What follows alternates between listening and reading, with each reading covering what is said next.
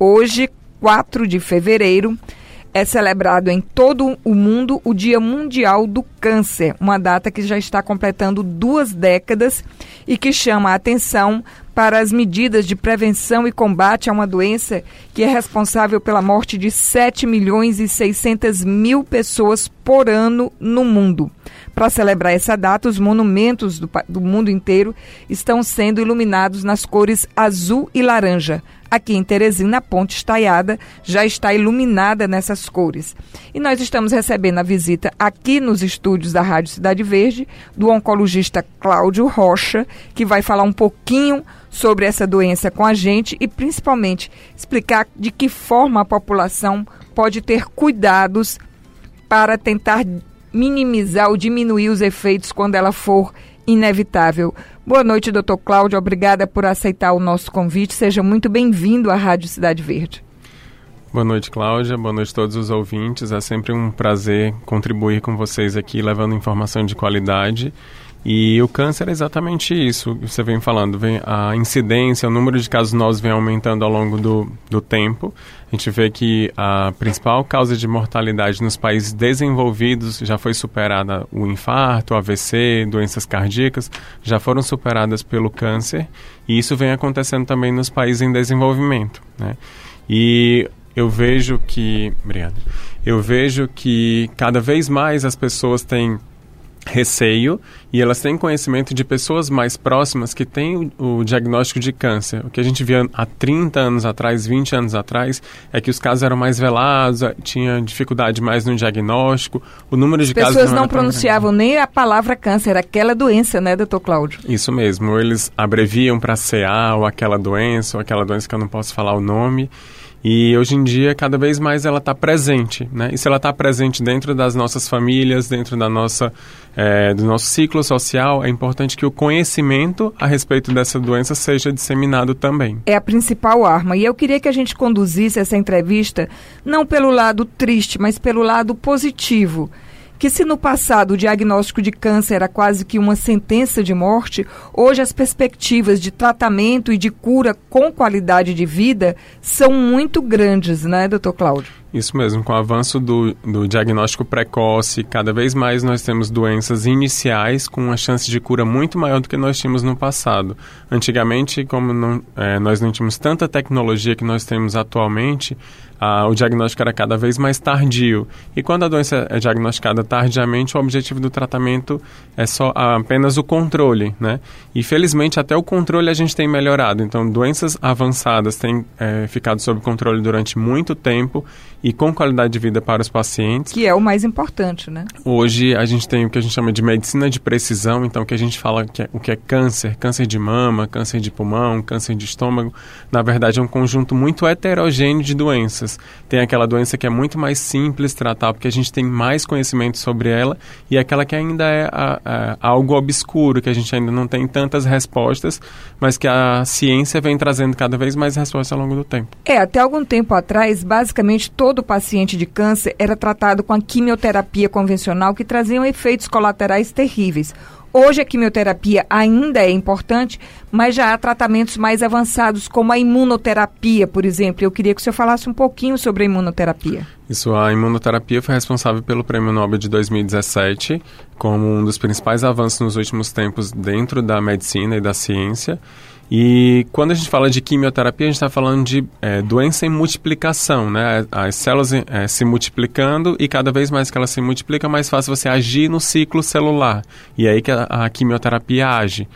Ah, já a imunoterapia é diferente. Ela pode ser associada, pode ser é, usada isoladamente no tratamento do câncer e ela nada mais é do que um estimulante do sistema imunológico, do próprio sistema imunológico do nosso, nosso corpo, para o tratamento, para o combate das células cancerosas. Ou seja, o organismo é que vai combater o câncer estimulado para isso. Isso. O tempo todo, nossas células estão se multiplicando e algumas células são, é, produzem mutações, alterações.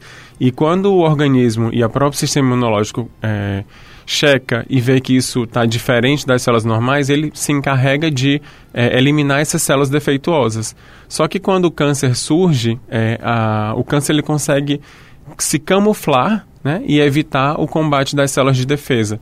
Então, que a imunoterapia, o tratamento, eh, são medicações na veia que são feitas, é, eles visam estimular a, as células de defesa a reconhecer melhor o câncer e combater essa doença. Agora, doutor Cláudio, chamou muito a atenção do Brasil o ano passado o caso de um paciente de Ribeirão Preto que foi tratado por uma nova técnica, acho que foi o paciente pioneiro tratado dessa maneira aqui no Brasil, salvo engano, na América do Sul, que é Carticels.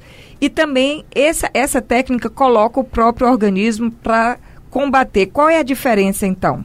Em que caso se aplica a imunoterapia? Em que caso se aplica essa técnica do paciente de Ribeirão Preto? Isso, o CAR-T-cell é uma tecnologia nova, um tratamento novo já aprovado nos Estados Unidos para o tratamento de doenças hematológicas, tumores hematológicos. Nada mais é do que você retirar as células de defesa, chamadas células T, por isso que é CAR-T, as células T do do paciente e você vai, através de uma alteração molecular dessa paciente, alteração cromossômica, você vai ensinar essa célula a combater e identificar o câncer. É como se fosse um míssil dirigido contra a doença. Ah, isso é a tecnologia do CAR-T-cell, diferente da imunoterapia, que a imunoterapia é uma medicação que ela é feita é uma molécula que é infundida no paciente e ela vai estimular todo o sistema imunológico. O CAR T-cell não. É uma, altera uma célula que é retirada do paciente, ela é ensinada, entre aspas, e a, ela vai atrás da doença. Mas nenhum dos dois tratamentos está à disposição do SUS ainda, ou já?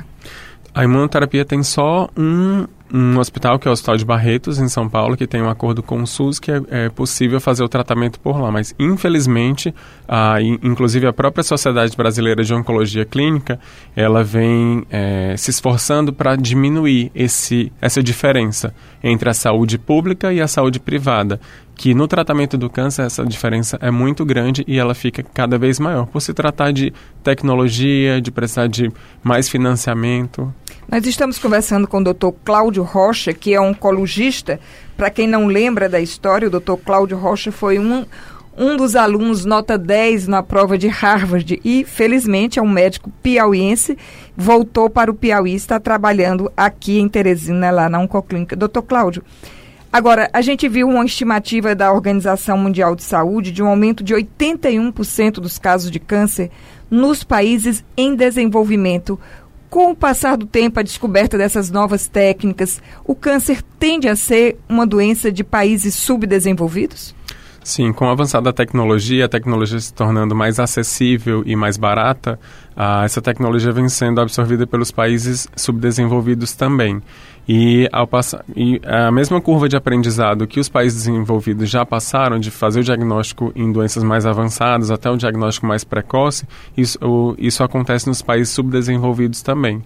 É importante lembrar que existe toda uma, uma uma, existem vários estudos também tentando diagnosticar não só a presença de alterações é, iniciais, como a mamografia, a colonoscopia, que você vê a lesão é, macroscópica, mas inclusive tem estudos americanos e um dos um, lá em, Baltimore, na Johns Hopkins, um dos brasileiros faz parte, que é o Dr. Alessandro Leal, é uma tentativa de você fazer uma avaliação pelo sangue do paciente para tentar detectar alterações genéticas precoces que possam predizer a, a, o surgimento de um câncer. Então, a, a gente está falando de algo muito mais precoce do surgimento de uma lesão, mas uma predisposição que a gente consiga ver no sangue, como uma biópsia líquida.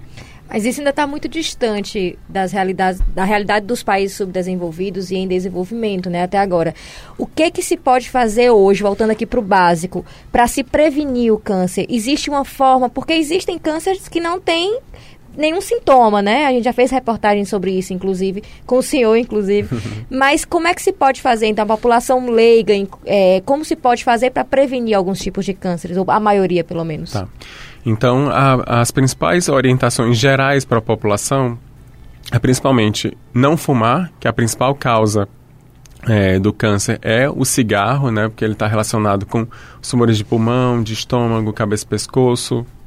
Até o de colo uterino também está relacionado. Então, cigarro e bebida alcoólica são hábitos que precisam ser mudados. Saiu recentemente um estudo mostrando que não há dose é, saudável pra, é, relacionada ao então, álcool. Então aquele slogan bebam com moderação não vale. Ou eu Isso. bebo só socialmente também nem a tá taça seguro. de vinho, nem a famosa taça de vinho para ajudar o a coração. A famosa taça de vinho cardioprotetora na oncologia não serve. É, o, o o lema agora é não fumar e não beber, né? Mas aquela a, a moderação também é, é bem-vinda, né? Uh, então, cigarro e bebida alcoólica são dois fatores importantes de, relacionados a hábitos. Uh, algo que vem mudando também, principalmente em Teresina, com uma epidemia de obesidade e de sedentarismo, é, são a, os hábitos regulares de vida. Então, atividade física regular, pelo menos 200 minutos por semana. E o controle do peso, então você manter um peso adequado, você se manter é, com um peso, um IMC até 25, que é o índice de massa corpórea, manter um peso adequado e atividade física regular também ajuda. Às vezes a gente acha que não está relacionado, mas até câncer de pulmão em pacientes que nunca fumaram tem uma redução do risco em pacientes que fazem atividade física. A gente sempre é, relaciona obesidade com câncer de ovário, câncer de colo retal, câncer de mama, mas também tem relação com câncer de pulmão, por exemplo, gente ver como é uma alteração sistêmica que a própria atividade física, a liberação de substâncias é, protetoras tanto cardiovasculares quanto uh, o uso de antioxidantes para evitar isso. Saindo daqui para academia direto depois dessa entrevista. Doutor Mas... Cláudio, o que dizer dos hábitos alimentares? Então, os hábitos alimentares, principalmente nós que somos ocidentais e somos carnívoros, então o, o consumo da carne vermelha está relacionado com o câncer coloretal. É, se a gente for ver uma estimativa, na Índia, que eles não têm a ingesta de carne, carne bovina, lá a incidência de câncer coloretal é mínima, é muito pouca. O Japão então, também imagino que deva ter um índice baixo, né? Isso, o Japão, mas a, o, o, Japão acaba é, tendo um aumento maior de câncer é, gástrico por conta do. Eles usam muito sal e muitos alimentos processados, já que eles moram numa ilha e precisam conservar os alimentos dessa forma. Ah, e a ingesta de fibras, é, fibras, vegetais, legumes, tomar bastante líquido, e isso acaba prevenindo o surgimento do câncer coloretal. Por falar em processados, vamos imaginar o nosso ouvinte andando com o carrinho pelo supermercado. O que é que não pode entrar no carrinho do supermercado de forma alguma? Então, a, a linguiça, a carne vermelha é algo que a gente precisa reduzir, né? Claro, você escolher um, um dia especial para você comer, mas é, colocar isso na sua dieta é, todos os dias não é saudável. Então, dá preferência para as folhas, para os legumes, para as verduras, é muito mais importante. Esquecer os enlatados, embutidos. Isso, tudo que vem dentro de uma lata né, é, vem junto com conservantes e outras coisas que são associadas para poder manter o alimento e quanto mais fresco o alimento, melhor. E manter os exames de rotina rotina em dia também é importante, né, doutor? Porque muita gente deixa para fazer check-up a cada três, seis anos, e aí, quando é descobre, já é tarde demais. Isso mesmo. Para as mulheres com vida sexual ativa, a prevenção através do, do, do Papa Nicolau, do exame preventivo do câncer de colo uterino. Atualmente, nós temos disponível na, disponível na rede pública a vacina contra o HPV para meninos de 9 a 14 anos e menina de 11 a 14 anos ah, disponíveis no SUS, mas infelizmente é, não tem uma aceitação tão grande pela, pela população infantil ou pelos pais, pelo preconceito de achar que se você está vacinando contra o HPV, você está estimulando a vida sexual dessas pessoas. Só que não. A vacina contra o HPV ela previne não só, não só contra o câncer de colo uterino, mas também como o câncer de cabeça e pescoço e o câncer do canal anal. As mulheres é muito importante também lembrar que a amamentação é um fator de proteção. Então, a amamentar pelo menos seis meses após a gestação é muito importante, já que a glândula mamária ela foi feita com esse intuito. Ok, nós conversamos com o oncologista Cláudio Rocha e agradecemos muito os esclarecimentos. Vamos torcer para que um dia isso seja só uma mancha no passado, não esteja mais tão presente na nossa realidade, doutor Cláudio.